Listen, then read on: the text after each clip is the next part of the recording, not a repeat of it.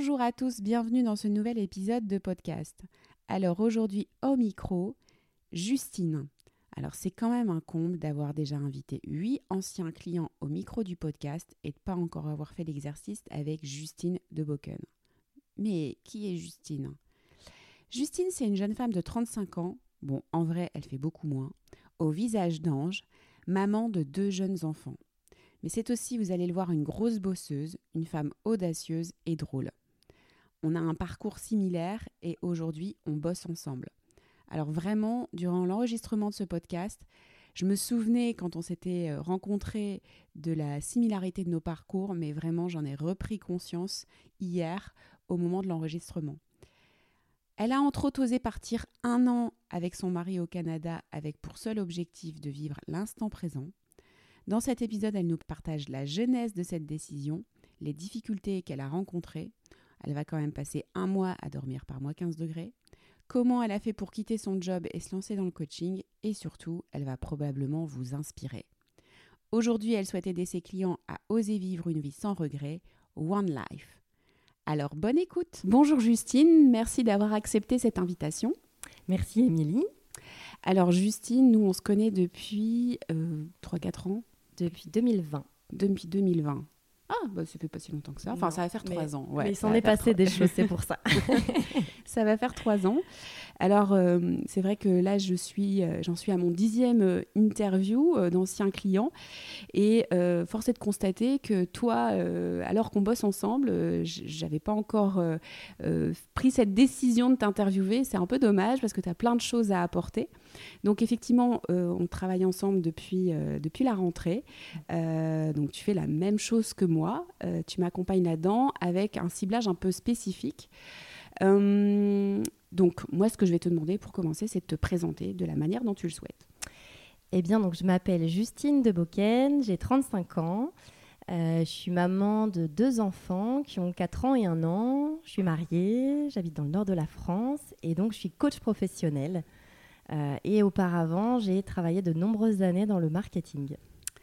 Alors, euh, est-ce que tu peux nous donner un peu d'informations sur la façon dont tu t'es orientée euh, professionnellement, tes études, pourquoi tu es partie dans cette voie du marketing? Est-ce que tu, peux nous faire un, bref, euh, une, bref une brève explication pardon? Euh, Alors, je vais essayer d'être brève. Parfois, je m'emballe un petit peu. en fait, quand j'étais jeune au lycée, j'étais très attirée par la psychologie. J'aimais beaucoup même la philo, j'adorais en fait essayer de comprendre ce qui se passait dans la tête des gens, euh, comprendre de quoi ils avaient besoin, comprendre l'humain en fait et ce qui se passait dans sa tête. Euh, ça m'intéressait beaucoup. Sauf que la psychologie, j'avais un peu cette idée que les psychologues travaillaient avec des fous. Alors j'étais jeune, hein, j'étais au lycée, et ça me faisait peur. Et euh, en plus, je suis plutôt de nature empathique, donc j'avais peur en fait de me laisser vraiment absorber, enfin imprégner par les histoires des gens, par leurs émotions. Et je me suis dit, je vais pas tenir le coup. Donc ça m'intéressait, mais je m'étais dit, c'est pas fait pour moi. Et il y a un autre truc qui m'intéressait, c'était la communication et la publicité. Parce que j'avais un peu cette idée euh, très stéréotypée à l'américaine euh, dans les films des, des, publicitaires qui présentent sur un board comme ça mmh. une création d'affiches euh, qui l'explique. Et, et, je voulais faire ça en fait, parce que c'était la créativité, c'était arriver à, à présenter quelque chose, à comprendre pile le besoin, puis à présenter vraiment une créa qui, qui est super belle et qui répond à leurs besoins. Donc euh, il y avait un côté un peu bling bling hein, à mm. ça. Et, euh, et, donc je me lance dans une école de com, et une école de com plutôt généraliste parce que euh, je ne savais pas encore exactement non plus ce que je voulais faire, donc ça me permettait de, de toucher un petit peu à tout. Et puis, euh, à un moment donné, pendant mon école, euh, je m'oriente vers le marketing plus précisément parce qu'au final, euh, c'est ma sœur qui, m'en avait parlé. Elle me dit oui, mais si tu aimes bien la psychologie, que tu aimes bien la com, ben, le marketing, au final, ça allie un petit peu des deux. Et du coup, et du coup je me lance là-dedans, je fais des stages et puis ben, je commence ma carrière dans, dans, le marketing en tant que chef de projet. D'accord. Alors c'est rigolo parce que c'est pas la première fois que tu me racontes ça, mais bon, ça fait quand même un petit moment. Et je ne sais pas si je te l'avais dit à l'époque, mais je pense qu'on a exactement le, le même processus.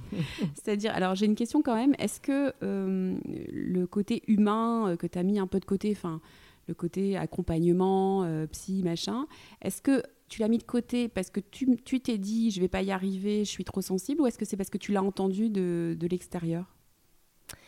Je pense que c'est parce que j'avais une certaine image du métier déjà que, qui n'était pas concrète, enfin qui était pas, qui était une partie du métier. Mm. Pour moi, un psy, enfin ouais, un psy, euh, tout, le monde voyait pas un psy. Mm. Alors mm. qu'aujourd'hui, j'ai un regard qui est différent là-dessus. Où je me dis, bah oui, euh, demain, je peux voir un psy et pourtant, je suis pas folle. enfin, je crois pas. Et euh, donc, je pense que c'est ça, c'est parce que j'avais pas une vision concrète du métier à l'époque. Et, je pense que moi, moi j'étais persuadée que du coup, j'allais, j'allais pas tenir le coup et que ça allait me faire trop de peine. En fait, je voyais des films avec des fins tristes, je me mettais à pleurer, euh, bon, discrètement, parce que j'aime pas, j'aime pas qu'on me voit. Mais, euh, mais j'essuyais mes larmes et je me disais, non, mais si c'est, si c'est mon quotidien tous les jours, euh, je, hmm. ça n'ira pas, en fait. Hein. Je vais pleurer tous les soirs, ça n'ira pas. Ouais, donc c'est, tu t'es toute seule un peu dit, voilà, non, pars pas dans cette voie. Tu, et tu es partie dans une autre voie qui te correspondait aussi pour d'autres raisons. Il y avait un côté trop euh, pas sérieux, mais euh, ouais, un peu, euh, comment dire, un peu trop négatif mm. peut-être, ou j'avais peur d'être plombée. Mm. Alors que la com, bah, c'est plus, c'est plus fun, un peu plus fun, quoi. Donc je pense que c'est ça aussi. Ouais.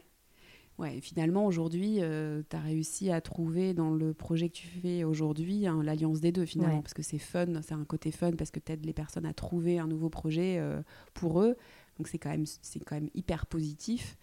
Euh, c'est des personnes qui sont qui viennent en coaching et donc c'est des personnes qui sont c'est le psy du bien portant quoi entre guillemets hein, euh, donc euh, voilà et en même temps il y a ce côté aidé humain et puis compréhension de la psychologie donc aujourd'hui tu as vraiment réussi à allier les deux bah, je me reconnais beaucoup dans ton témoignage moi la différence c'est quand même que à juste titre ou non j'ai entendu dire ah, mais t'es trop sensible. J'ai souvent entendu, de toute mm. façon, je, l'entendrai toute ma vie, je pense. T'es trop sensible, t'es trop sensible, t'es trop sensible, tu prends trop les choses à cœur.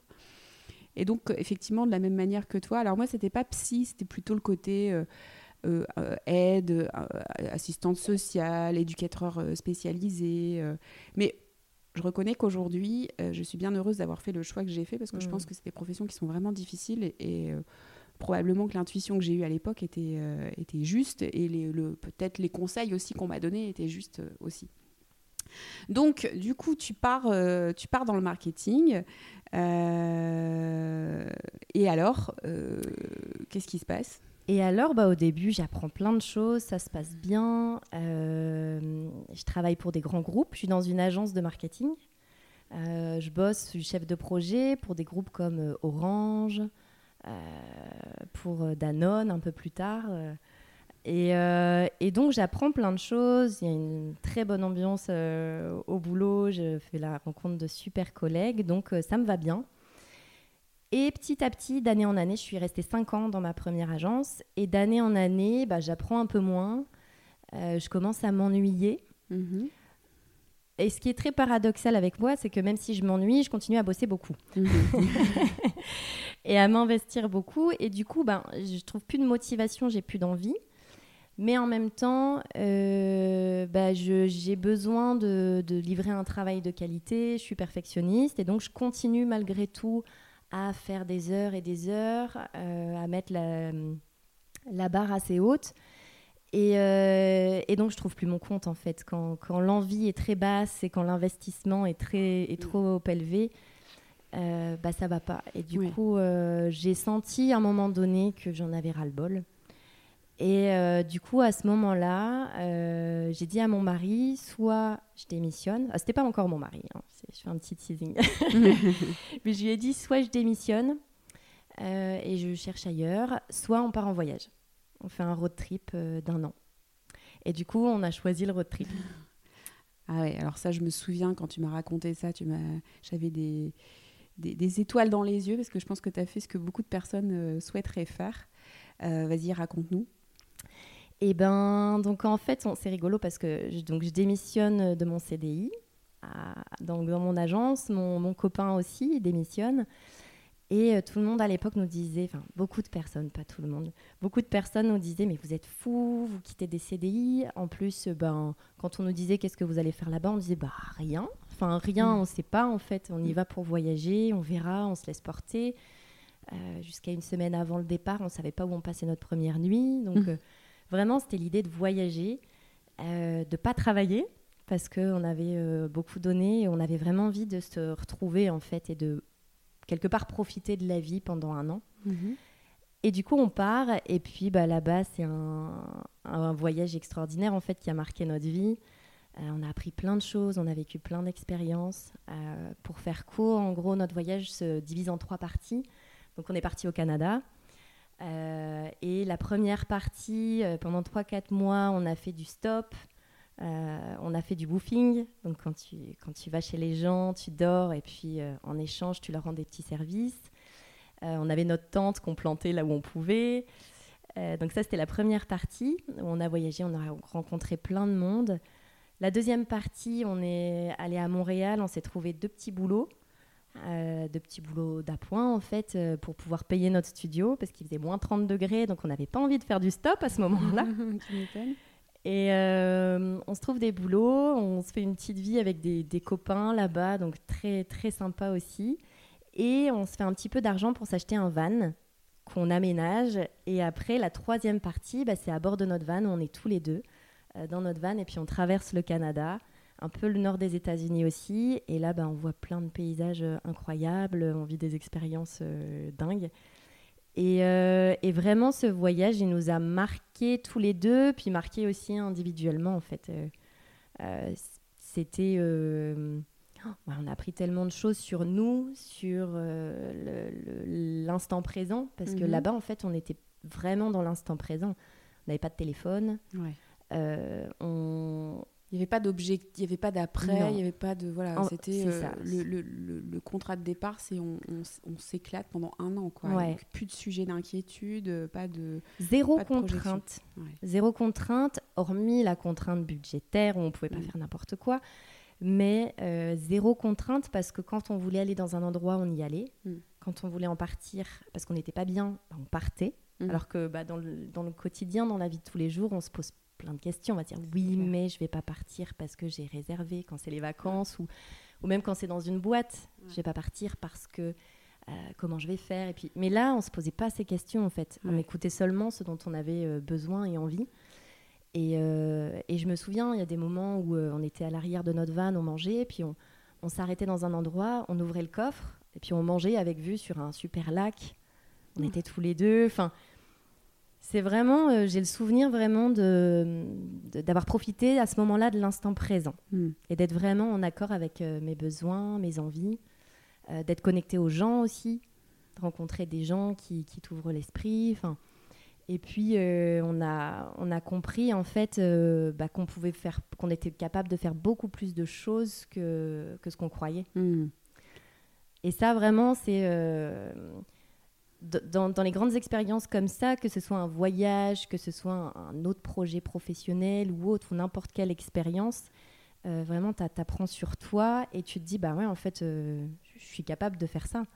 Mais du coup, euh, quand tu es parti, on t'a dit, mais vous êtes fou. Toi, à ce moment-là, comment tu vois les choses? Tu as l'impression de faire quelque chose d'incroyable ou c'est quelque chose de de plus naturel finalement on n'est pas tu te fais pas trop mal. Comment comment comment c'est à ce moment-là? Et eh ben en fait c'est assez limpide à ce moment-là parce que euh, en fait je me sentais au pied du mur euh, parce que mon, mon, mon, boulot me plaisait plus à ce mhm. moment-là. Et donc euh, vraiment je m'étais dit soit je démissionne soit je fais ce voyage. Et l'idée c'était enfin j'avais rien à perdre au niveau de mhm. mon boulot. Et même au niveau de ma vie j'estimais que j'avais rien à perdre. Mhm parce qu'en fait, je m'étais dit très, de manière très rationnelle, euh, au pire, qu'est-ce qui arrive? Au pire, euh, ça nous plaît pas, ou il nous arrive un pépin ou autre, bon, bah, on rentre en France, euh, on va chez nos parents, on avait 25 ans, donc c'est pas mm. encore... c'est pas comme si j'avais 40 ou 50 ans, revenir chez papa et maman, c'est pas évident, mais là, 25 mm. ans, c'était pas si loin. et puis on retrouvera des petits boulots. De toute façon, nos boulots nous plaisaient plus. Donc c'est pas comme si on avait à, à regretter nos anciens boulots. Donc on se dit, ben, au final, on a peu de choses à perdre, on ne risque pas grand-chose, on ne sera pas sous les ponts. Au pied, on va chez papa et maman, on galère à retrouver un boulot, et voilà, quoi qu'il en soit, tu as la confiance quand même euh, en toi de, de, l'idée que tu vas pas effectivement te retrouver dans une situation financière euh, euh, compliquée. voilà, c'est vrai que parfois, mm. je crois que c'est la semaine dernière, j'avais une cliente qui, qui, qui, qui imaginait l'entrepreneuriat et qui s'imaginait que si elle marche, ça ne fonctionnait pas, elle se retrouverait sous les ponts. Bon. Et c'est vrai que le scénario sous les ponts, il, mm. bon, il, existe, hein, il y a des personnes qui se retrouvent dans ces situations-là, mais c'est absolument irrationnel en la plupart du temps. Donc toi, dans ton cas, tu rationalises les choses. Donc à ce moment-là, c'est même plutôt une bouffée d'oxygène. C'est pas du tout. Euh, t'as pas peur en fait. J'ai pas peur en fait parce que je suis vraiment consciente que j'ai beaucoup plus à gagner qu'à perdre. Et je fonctionne assez comme ça en fait dans dans les grandes décisions que j'ai prises. Souvent en fait j'arrive à bien les prendre quand je suis au pied du mur. Hein. C'est plus facile parce que à ce moment-là, euh, j'ai peu de choses à perdre et j'ai beaucoup à gagner. Et parce que je sentais que c'était vraiment quelque chose qu'il fallait que je fasse. Et à ce moment-là, je me dis, même si ça foire, en fait, il faut que je le fasse parce que c'est pire de me retrouver à 80 ans à me dire oh j'aurais dû. Hmm. Euh, en fait, quand je t'écoute, je suis en train de réfléchir à ce que pourraient se dire d'autres personnes dans la même situation. Parce que là, quand tu l'expliques, forcément, c'est ton mindset de l'époque, donc euh, hmm. c'est un mindset qui, est, euh, qui, fait que tu y vas, quoi. Mais je peux imaginer que d'autres personnes dans la même situation pourraient se dire ah ben non, mais à 25 ans, il faut travailler et il faut avoir un salaire qui tombe tous les mois. C'est maintenant, enfin des, espèces de croyances hmm. comme ça, du type c'est maintenant qu'on fait sa carrière. Euh, euh, qu'est-ce comment je vais justifier ça sur un CV euh, Ça pourrait aussi être, bah, il faut, il faut acheter une maison. Enfin voilà, il y, a des il faut de, de, de, ce qu'on devrait faire à cet âge-là, de ce qui est juste mm. de faire, de ce qui est rationnel et de faire, et, et, ou alors des phrases comme euh, on peut pas tout avoir dans la vie, mm. enfin voilà, des, choses comme ça. Travailler dur dans la vie, faut travailler dur, c'est voilà. Et, toi, euh, de toutes ces injonctions, finalement, tu as toujours été relativement libre de ça? Oui, parce que, euh, en fait, j'ai toujours été, et je m'en suis rendu compte après, quand je me suis euh, formée au coaching plus tard, et que du coup j'ai travaillé sur moi, je me suis rendu compte que, en fait, ma première peur, c'est de, regretter. Mmh. De regretter quelque chose, de passer à côté d'un d'une belle opportunité, mais pas une opportunité au sens euh, vénal. Euh, ouais, une opportunité de, de, vivre un truc vraiment chouette en fait. d'expérience. Et vraiment, je me souviens que je m'étais dit, si je le fais pas, en fait, le risque, c'est que je me retrouve. Je, je m'imagine, sais pas pourquoi, je m'imagine toujours vieille à me dire, ben là, j'aurais. Pourquoi je l'ai pas fait mm. J'aurais pu le faire, j'aurais dû le faire. Mm. Et d'avoir ce, ce, regret où je me dis, ben, on n'a qu'une vie. Mm. Et si si on fait pas ce qu'on a envie, enfin ce qu'on a vraiment envie, hein, parce qu'on fait pas tout le temps ce qu'on a envie, mm. j'en suis consciente, mais les choses vraiment importantes pour nous, si on les fait pas, je trouve ça tellement dommage. Mm. Euh, que moi, ce serait, j'ai l'impression que ce serait trop lourd à, vivre en fait, de regretter ça. Et donc, euh, et donc c'est ça qui me porte plus. Donc la question probablement que tu te poses, c'est pas est-ce que je peux le faire, c'est comment je peux le faire, quoi. Ouais, euh, c'est ça. C'est un peu ça l'idée, c'est que sur les choses qui sont importantes pour toi, euh, ta réflexion, elle va porter sur la manière dont tu vas t'y prendre pour arriver à faire ce que tu veux faire, mais pas est-ce que je dois le faire, est-ce que je peux le faire, etc., mais plutôt comment je le fais. Ouais, c'est vrai, c'est qu'à un moment donné, en fait, ça, ça devient tellement évident que limite, euh, je sais pas, j'ai l'impression que que je peux rien, enfin, je peux pas faire autrement que de le faire. C'est assez bizarre à expliquer. Mais euh, c'est aussi ce que j'ai ressenti quand euh, après j'ai changé de j'ai changé de voie professionnelle. Mais c'est vraiment, c'est comme si j'étais appelée à me dire bon, il y a une lumière qui s'allume à l'intérieur et où euh, je me dis ben hop c'est ça, c'est le bon choix et t'y vas. Je sais pas si ça va marcher, mais j'ai l'impression qu'il faut que je le fasse. Ouais. C'est rigolo parce que à nouveau, hein, j'ai ressenti exactement la même chose quand euh, j'ai quitté mon job euh, dans le marketing, euh, alors dans, moi j'étais chez l'annonceur, mais je me souviens que mes collègues me disaient Oh là là, t'es courageuse, Émilie. Et quand je les regardais, je me disais Mais c'est vous qui êtes courageux de rester, quoi. Enfin, je, me je mm. ressentais ça, en fait. Bon, après coup, ça n'a pas été si simple que ça. Hein, mais c'est vrai qu'à ce moment-là, il y a une forme d'évidence, un peu de con. Alors, c'est un peu moins facile, je pense, comme réflexion à mener que, que l'idée d'avoir un voyage. Et Mm. j'imagine que pour toi, ça a été le cas après. On en reparlera ensuite. Mais, mais c'est vrai que à ce moment-là, de toute façon, c'est tellement ennuyeux et c'est tellement, tu te projettes tellement pas dans l'avenir, dans là où tu es, que forcément, il faut autre chose. Ouais. Et là, j'ai une piste de autre chose. Bon, bah, go, quoi. Ouais. C'est un peu ça l'idée, Ouais, quoi. ça. Euh, mais du coup, ça veut dire aussi, et c'est souvent ce que je dis à mes clients, c'est que parfois, on peut être très mal dans un job, mais comme on n'a pas de piste, comme on n'a pas de vision d'autre chose, bah, en fait, on reste bloqué. Et en fait, ça, c'est vraiment difficile. Donc, euh, quand vous êtes dans cette situation-là, si vous n'avez pas euh, identifié une voie, bah, c'est là où euh, vous souffrez, en fait. Et donc, l'enjeu, à ce moment-là, c'est de travailler à la réflexion, de, de trouver une, une autre voie, euh, quelque chose qui vous convient mieux. Mais ça, c'est une réflexion à mener et éventuellement, on peut se faire accompagner là-dessus. Alors donc, du, coup, tu, fais ce merveilleux... Alors, tu, nous as dit beaucoup que vous aviez appris beaucoup sur vous. Bon, j'imagine que le couple, est ressorti euh, soudé de cette expérience. euh, Enfin, je pense que ça doit être extraordinaire. Si tu as deux, euh, deux choses vraiment essentielles que tu as appris sur toi, c'est quoi? Je dirais c'est que je peux me dépasser. Je peux me dépasser parce qu'il y a, y a plein de petits souvenirs comme ça qui... euh, euh, Enfin, par exemple, je te donne un exemple. euh, Pendant un mois, quand on a, on a démarré avec notre van, pendant un mois, donc c'était début avril. On a démarré le 1er avril et au Canada, puis on s'était dit, bah, c'est le printemps. Mm. Sauf que non, ce n'est pas le printemps au Canada. Au Canada, le 1er avril, il fait moins 15 jusque fin avril, jusqu'au Ouais. 1er mai en gros. Ouais. Et donc on était dans notre van et on a vécu à moins 15, donc dans un congélateur pendant un mois. Ah oui. On a dormi à moins 15. euh, et euh, moi, je suis frileuse. en plus. Tu Et dors avec je des chaussettes.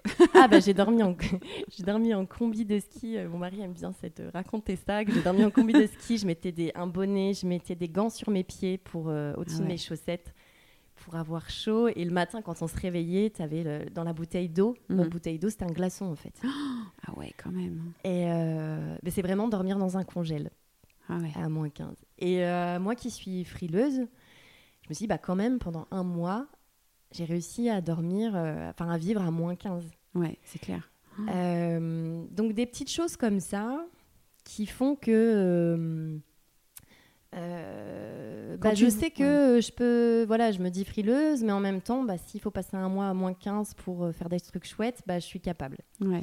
Quand tu vois que tu te limites ou que tu as une pensée limitante sur toi, aujourd'hui, tu as un peu plus le réflexe de questionner cette euh, limite que tu t'es euh, donnée parce que finalement, par le passé, c'était pas, ça s'est pas, ça s'est pas toujours vérifié. quoi. Euh, C'est les- ça. Ouais. C'est que je pense on, on a un potentiel et dont on est conscient à, je sais pas, 10%, 20%, 30%, mais qu'on peut faire beaucoup plus Mm. que, que ce qu'on pense en fait. Mm. Et ça, c'est vrai que ça, ça me l'a montré. Comme Mm. par exemple, euh, je suis quelqu'un d'assez réservé, mais j'ai fait du stop, euh, j'ai été euh, dormir chez des gens que je connaissais pas. Euh, Enfin voilà, ça nous pousse à, à aller vers les autres aussi. Et, et ben, je l'ai fait, enfin, et ça s'est bien passé. Et puis, enfin, on a eu des galères, et puis ça a été, en fait, on, est- on a toujours, Mm. on est retombé sur nos pattes. Et ce qui est marrant, c'est que, bah, ça je le dis avec le recul, mais quand on était dedans, ça paraissait naturel. Mhm. Alors je dis pas à moins 15, on était un peu dans, dans la galère, on le sentait, mais tout s'est fait de manière assez naturelle en fait, parce qu'on le faisait avec envie. Ouais. Ça, ça avait du sens pour Ouais. toi et vous étiez à deux et puis euh, il y avait un côté, euh, j'imagine, enfin vous étiez dans une expérience quoi. Il y avait un côté un peu exceptionnel dans ce que vous étiez en train de vivre. Tu savais que Ouais. c'était impermanent aussi. Mm. Ça, ça compte beaucoup, euh, j'imagine aussi quand tu sais que voilà c'est un mois, oui. Peut-être euh, où je vais dormir à moins 15, mais c'est un mois, quoi. Ça va Mm. Ouais. s'arrêter. euh. Donc, tu acceptes un peu plus la situation et t'en fais quelque chose, quoi. Ouais, tu le vis vraiment comme une expérience en Mm. fait. Ouais. Et euh, donc en effet, c'est et puis tu... puis on l'a choisi, hein, c'est important aussi. Mm. Mm. C'est pas comme quelqu'un qui vient à moins 15 et qui l'a pas choisi. Ouais. Et ça, je dirais que c'est peut-être aussi la deuxième chose que je retiens de ce voyage, c'est vraiment. Et là, j'ai encore des sensations, euh, euh, pas, pas là, mais euh, euh, je garde encore des sensations aujourd'hui. Euh, de toute la notion de confort Mm. et de fait que nos vies sont quand même assez facilitées et ça, on n'en a pas con- conscience. Euh, et c'est vraiment ce voyage qui, nous, qui m'a permis, moi, de, de comprendre ça, mais de l'expérimenter vraiment au niveau euh, sensation, en fait. Mm.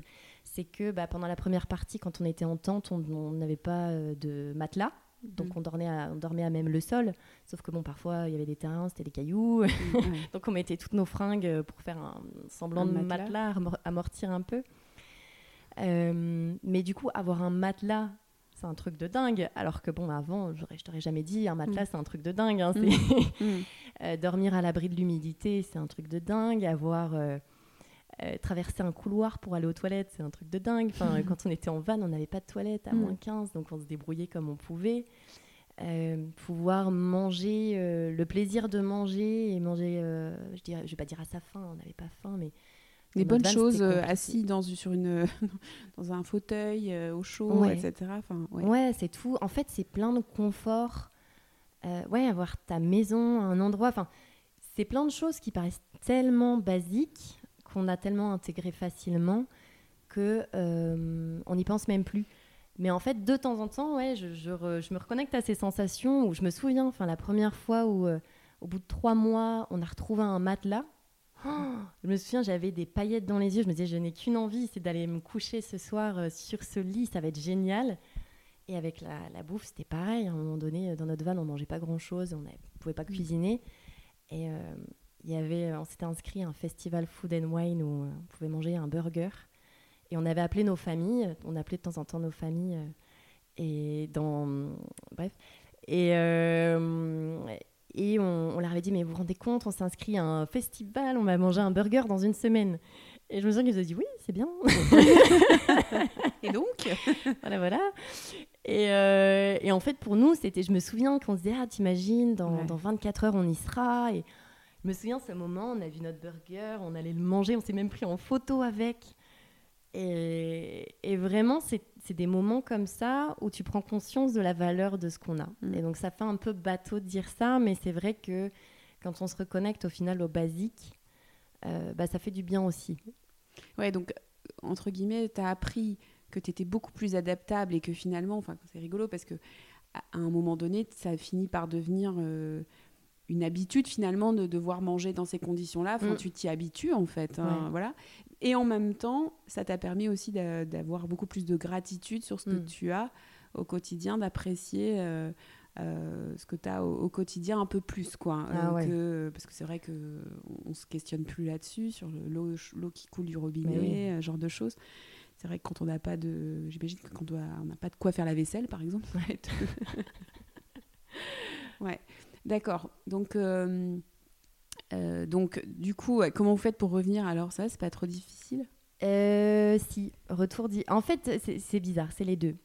Euh, on rentre et là, il y a l'excitation de rentrer parce qu'on va voir tout le monde. Ça fait un an qu'on n'a pas vu nos familles, nos amis, donc ils sont tous super contents. On rentre au mois de juillet, donc c'est cool.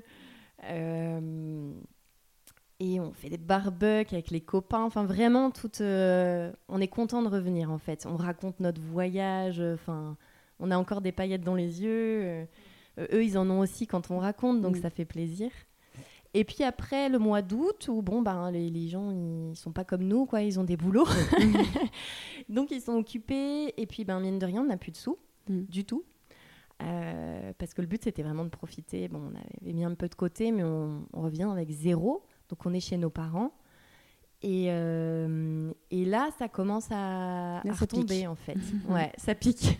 ça pique parce qu'on a vécu tellement un truc euh, à part et extraordinaire que quand on revient, ben, c'est un peu le soufflet, en fait. Et Mm. puis après, ben, une fois qu'on a passé le côté euh, sympa de retrouver tout le monde, bon, ben, on retourne à la vie d'avant, quelque aux part. Mais contraintes. Là, euh, ce que tu as, entre guillemets, mis entre parenthèses, les contraintes, les injonctions, etc., pendant un an, Mm. là, tu es de nouveau propulsé dedans. Quoi. Ouais. Euh, là, il va falloir retrouver un boulot, il va falloir qu'on. Voilà, qu'on, un appart, euh, se refaire un peu de sous de côté pour pouvoir enfin, avoir un appart. Et puis quel boulot? Parce qu'en fait, on repart de zéro, donc on n'a plus d'appart, on n'a plus de boulot. Et surtout, on repart, en à la fin de notre voyage, on s'était dit, on refait pas les mêmes boulots qu'avant. Mm. On ne sait pas ce qu'on va faire, mais on Mm. refait pas les mêmes boulots. Parce que vraiment, on sentait que c'était plus pour nous, en fait, Mmh, nos mmh. boulots. Et donc, euh, le mois d'août, le mois de septembre passe. Et puis, en fait, euh, bah, on se dit qu'il faut un appart. et puis, on refait nos boulots d'avant. Mais exactement, donc nos boulots, mais dans les mêmes entreprises. Ah oui, oui c'est vrai, je me souviens. Dans les mêmes entreprises, exactement. Mon mari, il est rappelé, euh, il bossait à, Decat, euh, à Decathlon avant, et exactement dans le même magasin. Alors, ça nous va bien parce que ça nous permet de nous remettre en sécurité, de redémarrer. Donc, quelque part, ça nous va bien aussi. hein. Mais donc, il refait le même boulot. Moi, euh, je vais dire bonjour à mes anciens collègues et mon DRH me dit Bah alors, j'ai pas vu ton CV dans la pile. Mhm. Je dis non, non, non, mais je veux pas revenir. je veux pas revenir, je veux autre chose. Et il me dit bon bah ok, bah on reste en contact au cas où. Et puis quelques semaines après, il me rappelle en disant bah écoute, je sais que tu veux pas revenir, mais je voulais te proposer quand même un CDD. T'inquiète pas, c'est pas un CDI, c'est un CDD euh, et euh, c'est une mission où tu vas nous aider en fait pour euh, le groupe Danone parce qu'on a besoin de renfort. Et donc je me dis bon bah ok, je vais accepter parce qu'il faut que j'ai un nouveau boulot. Je sais pas dans quoi chercher. Euh, euh, ailleurs. Et, euh, et donc j'accepte surtout parce que je me dis c'est trois mois. Mhm. Donc euh, voilà, après je sais que ça m'engage à rien. Mhm. Oui, ça, ça te permet de répondre à ta problématique du moment, de refaire un peu d'argent. De... Et puis comme tu sais pas vers quoi aller d'autre, finalement, ça te laisse un peu de temps. quoi. Ouais, c'est ça. Donc ça nous va bien, même si bon, quelque part, il y a un petit côté de... On se dit, euh, Ouais. pas on a fait tout ça pour rien, mais euh, on redescend sur Terre, vraiment. hein. C'est le côté on redescend sur Terre, on se reconnecte à la réalité. euh. Et, euh, et donc je fais mon, mon CDD, ma mission de trois mois, qui me rappelle que je ne veux absolument plus faire ça. Là où t'aurais pas compris. euh, En plus, je reviens en étant méga zen à la québécoise. Mm. Et je suis encore plus en décalage, en fait, Mm. avec, euh, avec ma, ma mission. Et, euh, et là, euh, je postule dans une autre agence, euh, parce que je connaissais une copine qui bossait, une autre agence de marketing, mais qui bosse pour les assos. Mm. Et qui va m'embaucher Mm. pour un CDI. Donc ça, c'est ma, ma libération. Mhm. Parce que déjà, ça me permet de changer Mhm. même si c'est le même métier. Et surtout parce que ça redonne du sens en fait à mon métier. Là où ce qui me gênait dans mon métier, c'est que je bossais pour des gros groupes, je me démenais euh, vraiment, et j'avais l'impression d'être une goutte d'eau dans un océan. Mhm. Parce que si moi j'étais pas là, euh, ça changeait rien du tout au résultat de Danone, euh, d'Orange, euh, enfin j'en étais consciente. Mm. Et, et là, le fait de faire du marketing, mais pour les associations, donc des assos comme l'Armée du Salut, la SPA, Action contre la faim, et ben ça me, je me sens utile en fait. Mm. Et je trouve que c'est, enfin, je trouvais que c'était du marketing utile. Mhm. Euh, et, et donc ça donne un autre sens. Puis en plus, il faut tout réapprendre parce que euh, c'est un marketing qui est différent.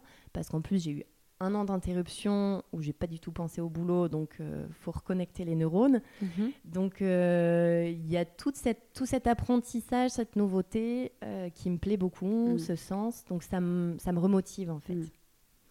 Mm. Et en plus, je suis dans une agence sympa à nouveau, donc euh, je suis bien. Et Mm. ça, ça me plaît bien. Et donc là, tu restes combien de temps? Je reste 7 ans. 7 ans, ah oui, j'avais pas le souvenir que c'était resté Mm. 7 ans. Et donc c'est là qu'on se rencontre, euh, donc pas la, Ouais. pas la septième année, mais euh, la sixième. ouais, c'était début 2020, je m'en souviens parce que parce que euh, je venais de je venais de faire un burn-out ou proche burn-out, je, Mm. je sais jamais. Euh, et j'étais vraiment pas bien. En fait, euh, si, si je reviens quelques mois avant qu'on se rencontre, euh, j'accouche de mon premier enfant, Oscar. Et, euh, et quand je retourne au boulot, je me sens investie d'une puissance pas, pas incroyable, c'est peut-être le terme est peut-être fort, mais je me sens puissante en fait Mm. intérieurement. Mhm. Et je, en fait, je me rends compte que mes priorités sont claires, Mhm. que ma famille passe avant Mm. mon boulot. Euh, et c'est tellement évident que euh, je l'applique en fait. Et comme je l'applique, et bah, du coup, ça remet un peu l'église au milieu du village et puis euh, le travail à sa juste place. Là où avant, je me surinvestissais, Mhm. là, bah, j'arrive à, quand, quand ma journée est terminée, ou à terminer ma journée pour pouvoir rentrer pas trop tard pour voir mon fils, euh, j'arrive à moins prendre à cœur les dossiers, les conflits, je suis plus affirmée. euh, je mets moins d'enjeux en fait dans mon boulot. Mhm. Et du coup, euh, je me sens vraiment En maîtrise. Ouais, en maîtrise, confiante. Les choses sont à leur juste place. Et comme ce qui est le plus important, c'est ma famille, eh ben, ça me va bien. Enfin, j'arrive vraiment à faire la, la part des choses et à mettre les choses au bon endroit. J'ai Mhm. vraiment cette sensation-là. Et donc très agréable. puis les mois passent et puis ben ça revient. Ça Aspirer. revient. Ouais, réaspirer à nouveau par euh, le quotidien et du boulot. Les priorités sont toujours les mêmes, mais elles sont plus appliquées. Je Mhm. rentre tard, euh, je m'investis beaucoup et en fait j'apprends plus rien. Mhm. Et du coup, là où avant j'étais. euh, euh, ce qui me plaisait bien, c'est que mon boulot était stable, j'avais de l'expérience, c'était facile pour moi à ce moment-là. Donc je pouvais me concentrer, mettre toute mon énergie pour euh, ma famille, Mhm. euh, pour mon fils. Et, hum, et après, en fait, le- les mois passent, puis lui, il a un an. Et puis ma- mon, mon rôle de maman et de femme est stabilisé, en fait. Mhm. hein, c'est plus facile. Et je me rends compte que d'un point de vue personnel, il me manque quelque chose et je trouve plus mon compte et euh, manque de sens à nouveau. Et j'apprends plus, enfin je m'ennuie, mais je m'investis toujours, la même chose hein, Mhm. qui se répète, la même histoire. Et, et donc là, euh, mon corps me rappelle à l'ordre, Mhm. je, je sens que je connecte plus, mais j'arrive plus à me concentrer, à avoir des discussions. et je suis, euh, je suis pas bien. Et donc c'est là où je décide de me prendre en main et de commencer un bilan de compétences avec toi, donc début 2020. Donc, euh, on, on travaille ensemble.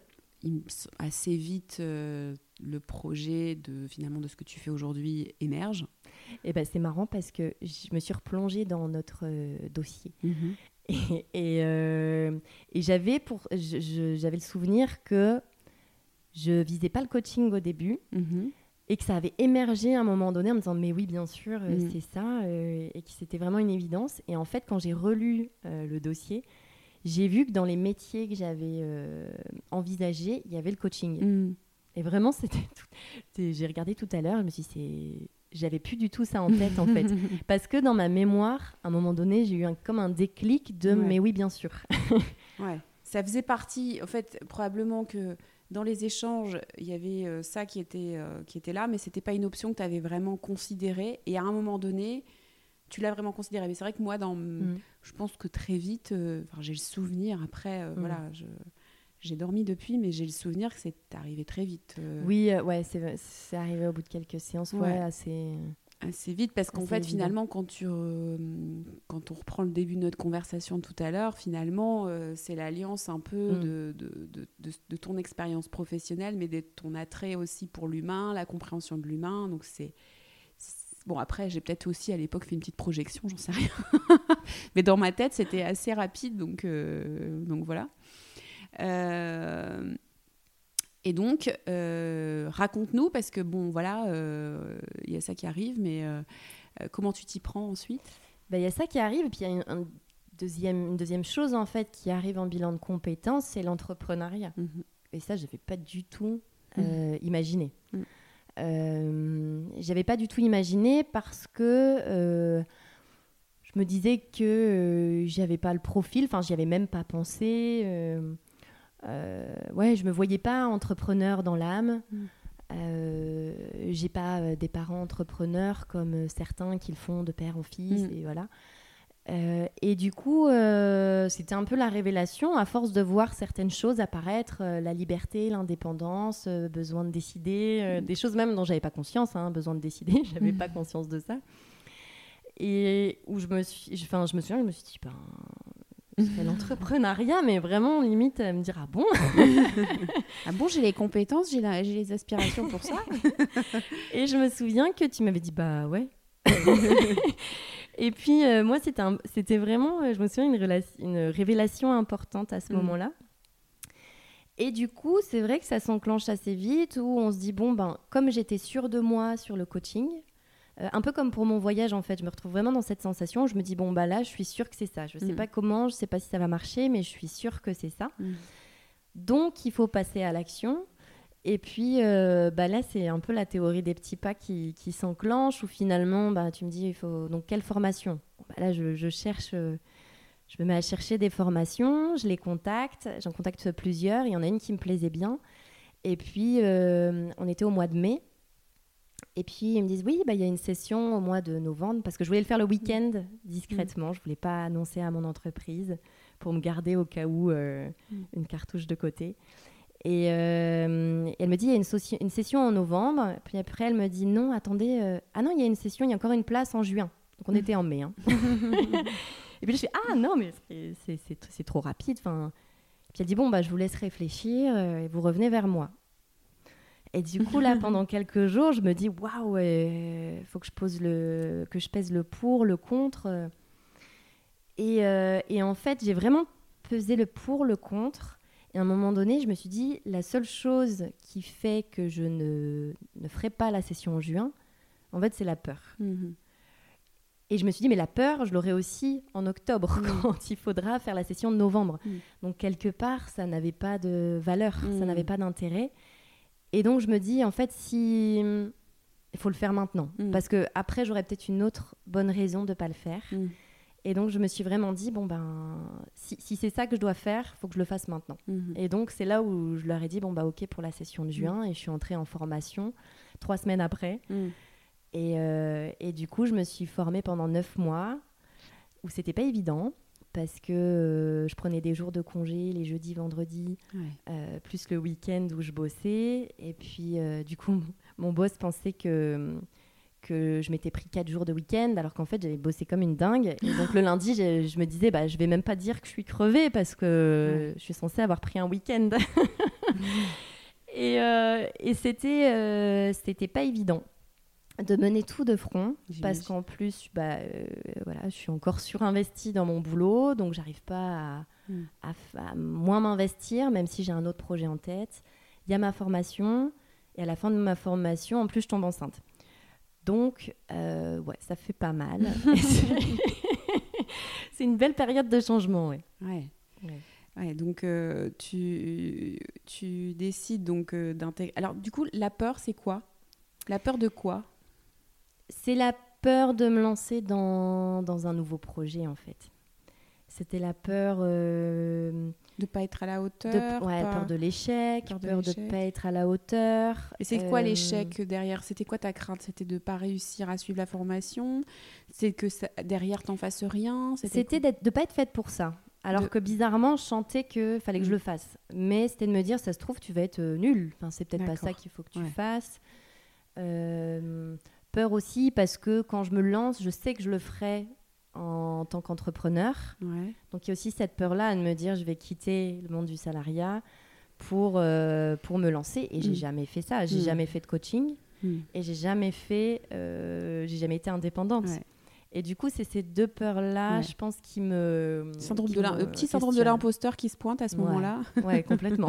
non mais c'est qui c'est de celle-là qui, qui se dit euh, bah, je vais devenir entrepreneur et puis je vais Mais faire oui. du coaching alors que je viens du marketing. c'est ça, et que je mets. Enfin, et, vrai- et encore une fois, j'étais persuadée que j'avais pas le profil Mm. pour être entrepreneur. Ouais. C'est- C'était quoi pour toi le profil de l'entrepreneur? Eh ben, c'était quelqu'un euh, qui fonçait, qui, euh, qui avait de la tchatch, euh, qui, euh, ah bah, qui avait pas peur, en Mm. fait. Alors Ouais. que bon, là, j'y reviens un petit peu, hein, parce qu'en côtoyant des entrepreneurs, je me rends compte qu'ils ont tous peur. mais, euh, mais ouais, c'est ça, j'avais un peu l'image de... Oui, tu te, Ouais, tu, tu tu- te questionnais les émotions que tu pouvais ressentir, euh, les, les- les pensées que tu pouvais avoir, tu te questionnais sur leur véracité finalement. Est-ce que finalement, quand je me demande si je vais être bonne pour faire ça, c'est une petite peur, mais c'est aussi lié à une grande envie d'être douée Mm. en fait, hein, quelque Ouais. part. Euh, c'est- c'est- ces questionnements, ces doutes que tu as, tu, tu, parfois tu as tendance à leur donner un peu trop de crédit, quoi, c'est ça? Ouais, complètement. Et puis quand tu dis d'être euh, d'être bonne dans ce que je fais, en fait, c'est ça, c'est que euh, j'ai besoin d'être experte dans ce que je fais pour Mm. me sentir légitime. Et donc, je sortais de euh, 14 ans, enfin, euh, je sais plus combien d'années, euh, peut-être 13, 14 ans de marketing, Mm. où j'étais montée en compétences, où je me sentais experte, en fait, Mm. dans mon domaine. Et Mm. tellement experte que j'avais le sentiment de plus rien apprendre. Et, euh, et là, bah, je suis ni experte en... Ouais. dans l'entrepreneuriat, ni experte dans le coaching, donc ça me déstabilise en fait. Ouais, bah c'est c'est logique parce que là, à ce moment-là, ton cerveau sait que, euh, mine de rien, même si les shoots de sérotonine liés à ta reconnaissance professionnelle étaient probablement moins intenses sur la fin qu'au début, parce que bah, du coup, euh, euh, ils sont moins importants parce que finalement, c'est habituel, tu es habitué à être doué pour faire ce que tu fais dans le marketing. Là, tu mets en péril ça, parce que finalement, tu vas redémarrer à zéro, entre guillemets, tu as l'impression que tu vas redémarrer à zéro, alors que c'est pas vrai du tout, mais... Et donc, oui, il y, a toutes ces peurs-là qui, qui te traversent. Maintenant, ce que j'entends, c'est que le tu sais aussi que si tu ne te que c'est normal quelque part d'avoir peur tu mm. t'attends probablement enfin tu j'imagine que tu, tu euh, ce qui fait que tu t'inscris, c'est que tu te dis, bon, bah là, il faut y aller, quoi. Euh, ouais. Là où tu n'avais pas peur, quand tu es parti au Canada, tu n'avais pas peur. Là, tu as peur. Non, j'avais pas peur. Non, c'est vrai que j'avais pas peur parce que, je, ouais, je sais pas, j'étais plutôt confiante, c'est vrai que là, euh, au Canada, j'allais dans un nouveau pays, mais j'aimais bien voyager. C'était, j'allais avec mon copain. Mmh. Euh, euh, là, ouais, là, j'y vais toute seule parce qu'en plus, je vais être mmh. indépendante, donc c'est moi qui y vais. Mmh. et puis, c'est vraiment, il y a plus de nouveautés. Donc, c'est un petit peu plus difficile. Et, mais ce, qui ce qui fait que j'y vais, c'est que j'en ai très envie, en fait. Mm. Ouais, comme pour le Canada. Comme pour le Canada, en fait, c'est que c'est un peu j'y vais, mais j'ai peur. C'est que j'ai mm. peur, mais je me dis, en fait, j'en ai mm. envie, donc euh, ben, on verra bien. oui, quelque part, euh, un peu comme le témoignage de Pauline euh, qui a repris sa formation d'ébéniste. Même si à ce moment-là, elle ne sait pas exactement ce qu'elle va faire de tout ça derrière, mais à ce moment-là, suivre cette formation, elle sait qu'elle va prendre du plaisir à le faire, quoi, quelque part. Et donc ça, tu sais que ça va être intéressant, donc ça te motive à y aller malgré toutes ces questions, toutes ces interrogations que tu peux avoir. Ouais, c'est ça. Et puis je me souviens qu'à l'époque, ce que j'avais fait, en fait, j'avais peur à un moment donné de me m'auto-saboter. Comme je sentais un petit peu mes peurs et que je savais aussi que j'en avais envie, euh, je m'étais écrit une lettre à moi-même et euh, où, je voulais vraiment dire euh, en quoi j'avais envie de faire ce projet, euh, qu'est-ce que qu'est-ce que je me racontais en fait intérieurement et qui dans en fait au moment où vraiment je sentais que j'en avais envie j'ai écrit cette lettre et dedans il y avait toutes mes émotions du moment toute mon envie du moment et je me suis dit il faut que quand euh, dans, dans, le futur j'aurai à nouveau un doute ou peur ou que je veux arrêter que je relis ça et que je me reconnecte à, à, mon émotion du moment mmh. en fait parce mmh. que quand je ressens cette émotion je me dis je suis certaine qu'il faut le tenter. Mhm. Et donc, je m'étais dit, il faut que je me raccroche à ça mhm. pour aller jusqu'au bout. Et peu importe si ça marche pas, mais faut, faut que je le fasse. Mhm. Et, euh, et ça, vraiment, c'est un truc qui m'a aidé aussi. D'ancrer ce, ce, moment, me dire, bah oui, il y a peut-être des moments où je vais dire, euh, qu'est-ce que j'ai fait, euh, n'importe quoi. Mais c'est de me dire, à un moment donné, j'ai pris cette décision pour les bonnes raisons. Et même s'il y a des difficultés, même s'il y a des échecs, je sais pourquoi je l'ai prise. Ouais. c'est une super une super idée. Euh, ça peut être quelque chose qu'on pourrait aussi nous euh, proposer. Alors, euh, je sais que parfois, avec certains clients, je leur propose d'avoir deux carnets, un carnet un peu pensée négative, dans lesquels on va aller un peu déverser notre flot de pensée pas très cool pour, pour l'évacuer, mais aussi un, carnet positif avec justement quand je suis dans un mood positif, je note ce, que je, ce à quoi je pense, les croyances que j'ai à ce moment-là, les pensées que je peux avoir. Mais là, pour le coup, l'intérêt, c'est d'aller le relire. Autant l'autre, euh, on peut aller le déchirer, à la limite, on peut tout jeter derrière. Autant le positif, l'idée, c'est de, de, euh, de, s'y référer quand on a un coup de mou pour euh, se rappeler à l'ordre, quoi, quelque part. Ouais. Bah ouais, parce que c'est facile, après coup, à plusieurs mois après, de dire Ah, bah, j'aurais pas dû, parce que c'est difficile, parce que. Mm je vais avoir un enfant, c'est peut-être pas le moment parce que j'en sais rien. Euh, l'entrepreneuriat, c'est difficile. C'est facile en fait de se dire ah j'aurais pas dû. Hmm. Mais euh, au moment où tu prends la décision, c'est clair et c'est ça qu'il faut que je fasse. Donc euh, et je la prends en sachant que ça va pas être hmm. facile. Donc donc ouais, je trouve que ça, ça et ça, ça m'aide en fait à me dire vraiment, c'est vraiment peu importe si ça marche fallait que je le fasse. Mm. Et, je trouve que ça aide aussi à pas regretter mm. des décisions, mm. euh, des décisions qu'on prend en fait. Ouais, c'est sûr. Euh, donc une, année sportive qui se termine euh, avec la, nouvelle d'un bébé qui arrive, qui va pointer son nez. Donc, tu as réussi à tenir ta langue, tes, tes, boss ne savent pas que tu as suivi cette formation? Ouais, en fait, je tiens ma langue parce que Donc je voulais me garder, parce qu'il y a une toute petite part de moi qui me disait au cas où je change d'avis, je me grille pas. et puis euh, il y a une autre part de moi qui me disait bah, pour leur annoncer, je vais être légitime et je vais être diplômée. Mm. Et, euh, et, du coup, j'attends d'être diplômée pour leur annoncer. Donc je suis mm. diplômée en février 2021. Mm-hmm. Euh, et en mars, j'ai les entretiens annuels et avec mon manager. Et, euh, et là, donc, on fait l'entretien parce que je voulais avoir un entretien normal pour savoir comment avait été mon année parce que j'étais quand même dans l'objectif de, mm. bah, de finir bien les choses. Et euh, puis à la fin, à la toute fin de l'entretien, je lui dis bah, écoute, j'ai deux choses à te dire. Et donc là, je vois un peu sa tête. Euh, et il sait que c'est pas une bonne nouvelle. Bah, il se dit ouf. C'était rigolo d'ailleurs ce, ce moment-là. Euh, je lui dis écoute, euh, première nouvelle, c'est que je suis enceinte. Mm. Donc là, il me dit ah super, mais il y a une partie de lui qui dit mais c'est quoi la deuxième mm. Parce qu'il dit ça, c'est super, mm. mais il y a une deuxième nouvelle quand même. Et, euh, et, je lui dis la deuxième nouvelle, c'est que, euh, bah, c'est que en fait j'ai un nouveau projet professionnel. Je me suis formée au coaching et j'aimerais avoir une rupture conventionnelle pour pouvoir me lancer bah, assez rapidement. Et donc là, par contre, c'est un peu la, douche froide parce qu'il ne mm. s'y attendait pas. Euh, euh, et, on s'entendait très, on s'entend très bien et euh, il est très bienveillant, donc c'est aussi pour lui il se dit mince, enfin ouais, c'est s'y attendait pas en fait. Ça a été dur pour lui de, l'apprendre à ce moment-là? Ouais, il a mal digéré son repas après. Mm. On a fait notre entretien en fin de matinée. il m'a dit j'ai pas bien mangé. Hein, Mais en même temps, il est très content pour moi. Et, euh, et ça aussi, j'étais contente parce que euh, c'était quand même un challenge d'annoncer les deux nouvelles en même temps. Parce qu'en plus, ce que je lui demandais, c'était quelque part bah, de faire mon congé maternité et de faire la rupture conventionnelle après. Mm. Euh, pour bah voilà pour un niveau timing droits, oui, garantir mes droits le plus longtemps possible et tout ça donc j'étais prête à, à m'arranger à bosser quelques mois de plus pour leur laisser plus de temps mais je leur demandais quand même pas mal en mm. annonçant mes deux nouvelles. Et en fait, euh, ça a été très bien accueilli, ils l'ont très bien pris, ils m'ont encouragé là-dedans. Et, euh, et c'est vrai que j'avais eu plein de discussions avec mes, notamment mes collègues de formation qui me disaient Mais non, mais fais pas les deux annonces en même temps.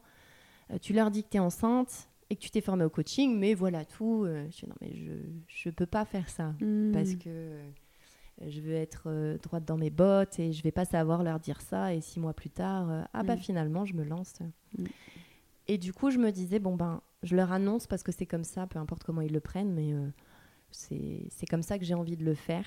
Et en fait, ouais, ils l'ont super bien pris. Quelque part, ça m'étonnait pas. Mmh. Ils avaient confiance en eux, ils avaient. Ouais, ouais, ouais, j'avais confiance en eux. Et, euh, et donc, ils m'ont encouragée. Et ça, ça m'a aussi redonné confiance parce que le mmh. fait que euh, bah, mon, mon manager, mon directeur, mes collègues m'encouragent là-dedans, bah, ça m'a reboosté un peu parce qu'encore une fois, c'est une, une, nouvelle voie. Hmm. Donc, euh, et, et, donc voilà. Donc là, euh, ben, je, je, fais quelques mois euh, à mon boulot, puis je suis en congé maternité. Et, et, finalement, je devais, après mon congé maternité, je devais rebosser deux mois. Et en fait, il m'appelle en me disant bah, écoute, finalement, ça nous arrange plutôt d'arrêter à la fin de ton congé maternité si ça te convient. Donc je suis revenue bosser une semaine pour, euh, clôturer tout euh, dire coucou et clôturer quelques dossiers. Et puis, euh, et puis voilà. Et après, ça, ça s'est terminé. J'ai eu ma rupture conventionnelle et puis j'ai pu commencer, moi, mon nouveau projet. D'accord. Et du coup, on s'est, on s'est recontacté après tout ça pour que tu puisses là suivre la formation qui te permet aujourd'hui aussi d'accompagner des clients qui sont en reconversion, en changement professionnel. C'est ça. Euh, justement, aujourd'hui, euh, compte tenu de toutes ces expériences dont tu viens de nous parler, euh, comment tu vois justement ton accompagnement demain? Quels sont les, challenges que tu as envie d'accompagner? Bah Déjà, à travers mon histoire, ce que j'ai vécu, ce que j'aime faire, j'ai envie d'aider les gens à faire ce qu'ils ont envie de faire. C'est un petit peu, encore une fois, bateau comme ça, mais euh, je me dis quand on a une vraie envie euh, de faire quelque chose, de faire un, projet, c'est vraiment dommage de s'en passer, qu'il y a certainement des, moyens d'y arriver en fait. Et si c'est quelque chose qui nous correspond vraiment, j'ai envie d'aider les gens à, prendre confiance en eux et à se dire bah, vas-y, fais-le. Et, et, à les aider sur la manière d'y arriver en fait. Et un peu comme ce que m'a appris mon, mon voyage au Canada, mon, ma formation dans le coaching et là mon parcours dans l'entrepreneuriat, c'est que vraiment euh, on a du potentiel. Et donc c'est vrai qu'on se dit parfois je suis pas capable, mais en fait si, c'est en fait ce que j'ai envie, c'est d'aider les gens à réaliser qu'ils sont capables de faire plein de choses du moment qu'ils en ont envie, mhm. euh, tout en restant réaliste. Euh, parce que voilà, il y, a la réalité des choses aussi à laquelle mhm. j'ai été moi aussi confrontée. Mais, mais je trouverais vraiment dommage de ouais, de pas faire ce qui nous, ce qui nous donne vraiment envie. Donc c'est accompagner ces changements-là, parce que je sais aussi que c'est pas facile. Euh, même si moi, ma, philosophie à moi m'a permis de le faire, euh, je suis consciente qu'il y a plein de freins. Et, euh, donc j'ai envie d'accompagner ça. Tu as envie d'aider tes clients à ne pas avoir de regrets finalement. le One Life dont tu as parlé tout à l'heure, mm. c'est une de tes peurs, mais justement tu veux les aider à, à, dépasser ça, quoi, finalement, à oser. Euh, et euh, la légitimité, bah, tu l'as au travers de ta propre expérience. Euh, tu t'as traversé ça et tu as envie de les aider à, faire la même chose. Ça? Ouais, c'est ça. Et, et, vraiment, parfois, on se met nous-mêmes des freins. Alors, parfois, on a des freins qui sont vraiment là et dont il faut prendre, tenir compte. Mais parfois, on se met aussi nos propres freins. Et l'idée, c'est d'en avoir conscience, en fait. Et je me souviens que dans mon parcours, de, dans mon, ma formation de coaching, j'avais accompagné un, un, gars qui se posait des questions. Il, était, il faisait de l'audit financier et il voulait. Euh, il, se posait la question de devenir agriculteur ou pas. Et euh, parce que son père est agriculteur. Euh, et, et on avait en fait abordé toutes les questions des peurs parce que c'était tourné beaucoup autour de ça pour qu'il puisse prendre une décision éclairée. Euh, et, je me souviens quand il a, il a débloqué des verrous, en fait, à un moment donné, il a dit non, mais c'est bon. Euh, là, je suis sûre de ce que je veux, c'est bon, j'ai fait mon business plan. il avait, euh, entre deux séances, fait un, pas de géant. parce que pour lui, c'était clair, en fait, c'était net, c'était ce qu'il voulait, et que bah, il, il s'était confronté à ses peurs, et il avait trouvé une solution, en fait, une réponse. Bah, de toute façon, c'est toujours. Euh, finalement, il y a beaucoup de peurs. Qui... Il y a des peurs qui sont, effectivement, comme tu le disais, un peu légitimes, mais euh, finalement, l'idée, c'est d'aller les regarder, les mm. traverser pour euh, voir si. Parfois, elles ne le sont pas, elles ne sont pas du tout légitimes. Hein, comme on disait tout à l'heure, je vais finir sous les ponts. C'est quand même assez rarement le cas. Hein, mm. aujourd'hui, aujourd'hui en France, même si ça existe, on a quand même la plupart du temps de la, famille, des proches et la possibilité de faire des métiers alimentaire, enfin de, rebondir. On a des compétences qui peuvent nous permettre de ne pas se retrouver dans cette situation-là. Ça ne veut pas dire que c'est agréable, mais euh, voilà. Mais après, c'est vrai que l'enjeu, c'est d'aller les regarder et de ne pas s'arrêter à euh, la petite pensée, le petit saboteur là, qui, qui, vient nous taquiner régulièrement avec des petites croyances. Et donc, toi, tu as traversé ça et tu as envie d'accompagner tes clients à faire la même chose. Ouais, c'est ça. Mm c'est vraiment ça, les aider à ne pas avoir de regrets et, euh, et puis euh, à se découvrir aussi, quoi, à découvrir tout, tout ce qu'on est capable de faire. C'est tellement euh, gratifiant, c'est bon pour la confiance aussi, de se mm. dire, bah ouais, ça, ça, j'ai réussi à le faire, ou ça, je l'ai fait, même mm. si j'ai pas réussi, mais je l'ai fait. Et mm. je sais que moi, quand j'ai pris cette décision-là, autant le voyage que le changement pro, qui me faisait vraiment plaisir aussi, c'était les, commentaires de la famille, de l'entourage, euh, parce que ça me renvoyait en fait. Euh, euh, quelque part, parfois, je me disais, bah, c'est facile, je fais petit pas par petit pas, mais eux, ils me renvoyaient l'idée que ben, quand même, il fallait le faire, que tout le monde n'en était pas capable. Et donc ça, ça fait du bien aussi, en mmh. fait, à la confiance. Donc je pense aussi le fait de faire des petites choses comme ça qui, qui, ont vraiment du sens pour nous, puis qui nous obligent à sortir un peu de notre zone de confort, euh, bah ça, ça, augmente notre, notre potentiel et notre zone de confort au final. Oui, bah, de toute façon, c'est vraiment ça. Hein. J'avais une discussion avec une cliente euh, justement hier. On parlait de la confiance en soi et on mettait en parallèle l'émotivité qu'on peut avoir ou la sensibilité qu'on peut mm. avoir. Et c'est vrai que parfois, on peut avoir tendance à penser que la sensibilité, notre, notre grande sensibilité peut être un frein, peut mm. être quelque chose qui fait qu'on n'est pas fort, qu'on n'est pas résilient, etc. Et aujourd'hui, j'ai vraiment un regard complètement autre et j'espère le, pouvoir le transmettre à mes clients le plus souvent possible. C'est que pour moi, la, confiance, on la booste notamment dans les difficultés. En fait, c'est là qu'elle c'est là qu'elle prend toute sa valeur. Notre force, on la voit quand on doit traverser des moments difficiles. Mais c'est vrai que si on a une attitude qui consiste toujours à éviter euh, les obstacles, à éviter les, embûches, à, éviter justement les sorties de zone de confort, ben, on ne peut pas développer sa confiance, son estime de soi, sa force.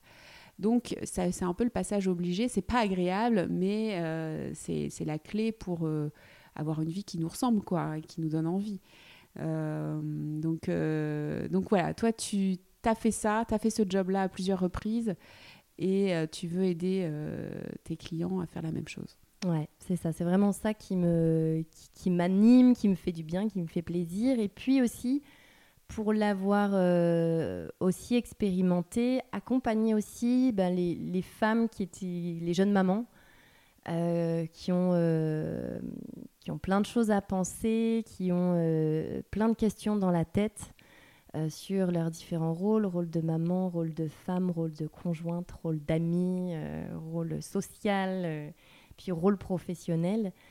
Euh, parce que je l'ai surtout vécu aussi dans, à, travers ma deuxième grossesse où là j'étais en formation de coaching donc et je me suis beaucoup plus questionnée sur tout ça, tout ce qui se passe intérieurement, toutes les émotions qui nous traversent et faire le tri dans tout ça, euh, notamment sur la partie professionnelle parce que quand on a un bébé, bien souvent on reconsidère nos priorités, nos envies, nos besoins on a envie d'autre chose, soit un autre cadre, d'autres horaires, euh, des facilités ou autres pour euh, pouvoir avoir plus de temps pour sa famille, soit euh, de s'épanouir soi, ou pas, ou pas, non même ou pas, mm. ouais, mm. ou même s'épanouir soi surtout, parce qu'on pense au début beaucoup à notre bébé, puis à un moment donné on, on, pense aussi un peu à soi.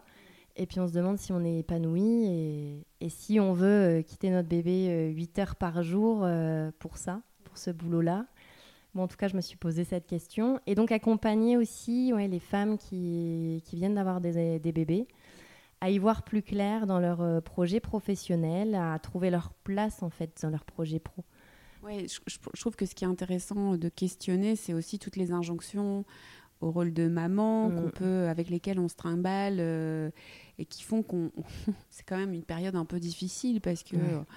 Euh, on, a on voudrait être la super maman, euh, la super euh, enfin, maîtresse de notre mari, en même temps la super cuisinière qui fait des petits pots bio pour les enfants, et en même temps il faut être la working girl qui ramène un bon salaire à la maison, et tout ça, ça fait beaucoup de, beaucoup de rôles, beaucoup de casquettes.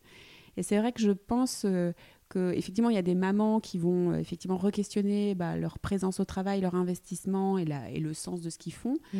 Et pour d'autres, euh, c'est aussi euh, bah, moi j'ai peut-être effectivement une grande ambition professionnelle, mais est-ce que je suis une mauvaise mère pour autant? Enfin, il y a vraiment qui je suis, qu'est-ce que j'ai envie de, de, créer demain et et, et, encore une fois se libérer des injonctions et, se et bien se connaître pour oser être ce qu'on a envie d'être et euh, pas se mettre trop de barrières quoi. Puis être bien au final avec euh, c'est complètement ça, c'est être bien avec euh, avec soi d'abord.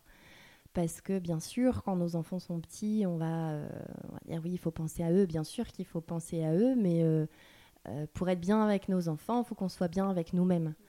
et c'est vraiment la métaphore du, euh, de, dans les avions, les hôtesses qui disent mettez votre masque, mettez-vous votre masque sur vous, parents, avant de le mettre sur votre, euh, sur votre bébé, parce que sinon vous ne pourrez pas venir en aide à votre bébé.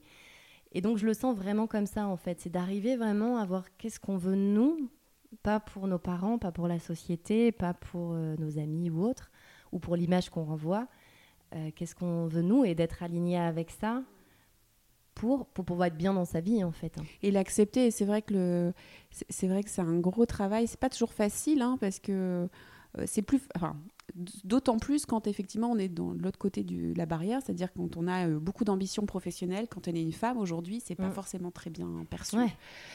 Et, euh, et, on peut avoir du mal à l'accepter et, et, pas s'y retrouver finalement. Moi, j'ai aussi beaucoup de situations comme ça. Et donc, regarder ça, l'accepter, c'est le se libérer aussi. Mm. hein, de, de- c'est- mais ça ne veut pas dire être une mauvaise maman pour autant. Au contraire, ça peut, ça peut, euh, les deux sont complètement conciliables. Euh, mais euh, donc oui, un, un- aussi une, une, une- des, les- ce que tu as traversé à nouveau, comme je l'ai traversé aussi, c'est rigolo parce que je me suis, la dernière fois on en discutait et les premiers flyers que j'ai fait, je les ai retrouvés tout à l'heure. C'était des flyers avec euh, une main de bébé. euh, voilà, c'était la cible que je voulais absolument accompagner parce que bon, je pense que le plus gros des challenges que j'ai eu à relever, euh, pour moi, ça a été vraiment le challenge d'être maman, mais aussi d'avoir de l'ambition professionnelle euh, et de réussir à concilier tout ça et d'assumer aussi ces rôles-là. et de ne de, de pas être la, maman gâteau qui fait des, des compotes. c'est vrai que c'est pas forcément évident à, à assumer Ouais. tout le temps. quoi. Bah, surtout quand euh, bah, on a d'autres exemples dans nos vies, on a, enfin, ouais, c'est- pas facile de faire le tri dans toutes les émotions. Moi, euh, quand j'étais, euh, quand j'ai eu ma, fille, mon deuxième enfant, c'est comme si j'avais l'émotion culpabilité qui clignotait tout le temps en fait, pour pour, tout et n'importe quoi. Et, c'est vrai que ce qui m'a aidé moi à ce moment-là, c'est parce que j'avais fait ma formation de coaching et donc j'arrivais à m'auto-coacher quelque part à prendre du recul et à me dire ok non tu fais pas les petits pots maison bon bon c'est pas euh, ok j'aurais préféré peut-être le faire mais en même temps j'ai envie d'avoir ce temps disponible euh, soit pour ma fille soit pour moi pour être plus détendue pour m'occuper d'elle ou pour et, et c'est vrai que c'est tout un travail de de, de, de pour pause, kiffer en notre fait. vie aussi. et ouais parce que complètement on n'est quand même pas sur cette terre pour, euh, pour se faire du mal et euh, oui. euh, prendre du temps pour soi, pour aller euh, faire un jogging, pour aller au sport, pour aller voir des copines, pour, pour, pour bosser parce que notre boulot, on y tient et c'est un sujet qui nous touche. Ben, c'est euh, ça, c'est un vrai Ouais. challenge. hein. Je pense que pour les femmes, euh, Mm. je le vois vraiment au quotidien. euh, pour moi, c'est un, un challenge quotidien, mais je le vois aussi au travers de mes clientes. je sais pas ce que tu en penses, mais Ouais. S'autoriser à se faire plaisir, euh, c'est pas gagné. hein. Ouais.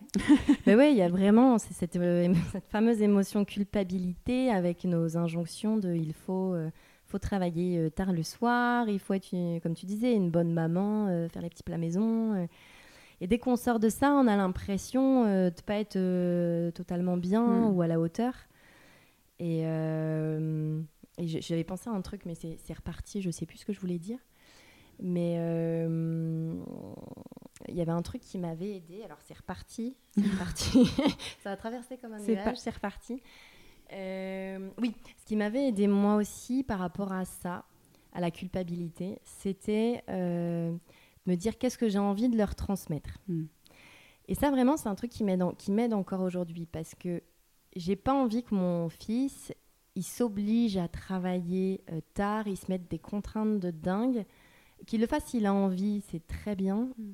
Mais euh, je voudrais pas qu'il se mette la contrainte de devoir travailler beaucoup ou, euh, ou- ou- ouais, ou de, de- de se contraindre avec des injonctions. Et, euh, et donc à un moment donné, je m'étais questionnée sur ok, mais euh, toi, comment tu lui montres qu'il faut Parce pas qu'il y a faire les ça. paroles, il y a les, et- il y a les actes. hein. Ouais, en Ouais. fait, bah, ce qu'ils ce qu'ils comprennent le mieux, c'est les actes. hein, Mm, c'est pas ce qu'on dit. hein.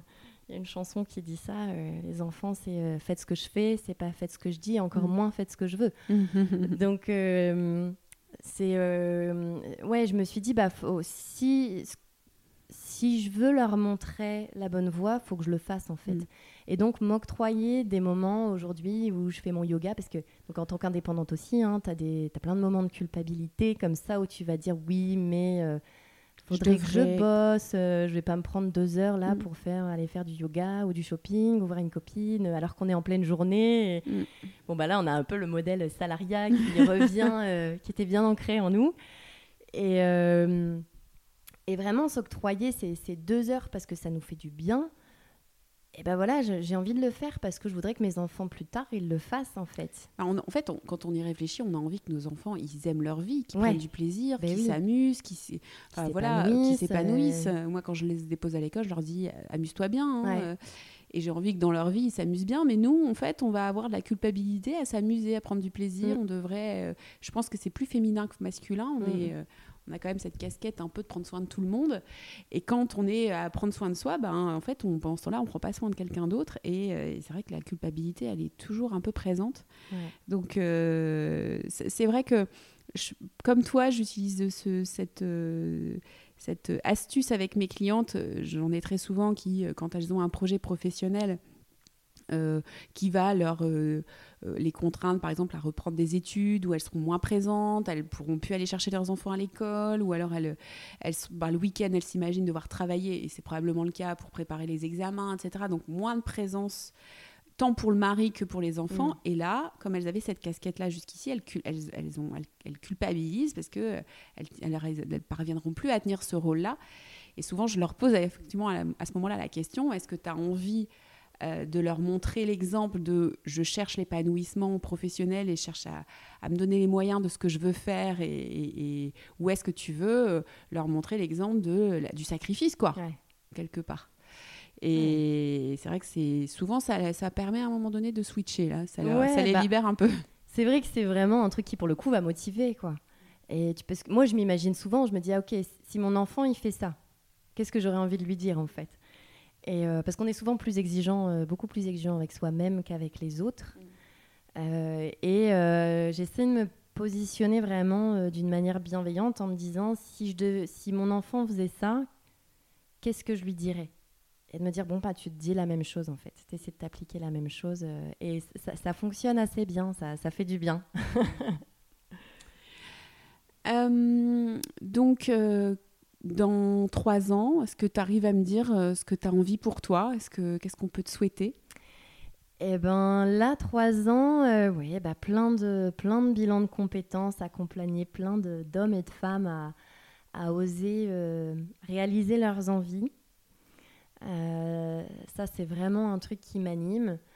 Euh, et puis, euh, peut-être dans trois ans, alors je suis quelqu'un qui aime bien faire beaucoup de choses euh, et pas s'ennuyer, donc je sais pas, peut-être des conférences ou, ou des événements qui permettent de réunir les gens, parce que ça aussi c'est important, quelque chose qui est important pour moi, l'aspect collaboratif. Euh, et puis le, côté plaisir aussi euh, festif en fait. Hein. Moi j'aime bien les, les apéros conférences ou les trucs comme ça parce que je trouve que prendre du plaisir et apprendre en même temps tout en se connectant aux autres, euh, bah what else. Hein. Mm. Donc ouais ça, ça ça ça me plairait bien. D'accord. Donc de l'individuel, du collectif, du plaisir, du, du partage, des rencontres. Euh, et euh, ça, c'est ton, ton, tes envies pour euh, les, les prochaines années. C'est ça. Bon, bah, de toute façon, on a le projet avec Justine euh, d'aborder en podcast des thématiques euh, spécifiques ensemble, euh, de, continuer les discussions comme on a pu l'avoir là aujourd'hui. Donc vous allez régulièrement la retrouver. je suis très heureuse de travailler avec elle aujourd'hui. Bah, moi aussi, c'est partagé. on s'amuse bien. donc on espère que cet épisode vous a plu et on se retrouve très bientôt. Merci à tous d'avoir écouté cet épisode. J'espère qu'il vous a plu, que vous avez apprécié découvrir Justine, que vous avez envie peut-être d'être accompagné par elle dans votre trajectoire professionnelle. Alors, euh, contactez-la.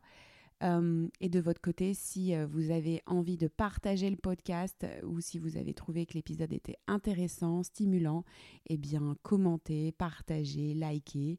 On compte sur vous. À la semaine prochaine.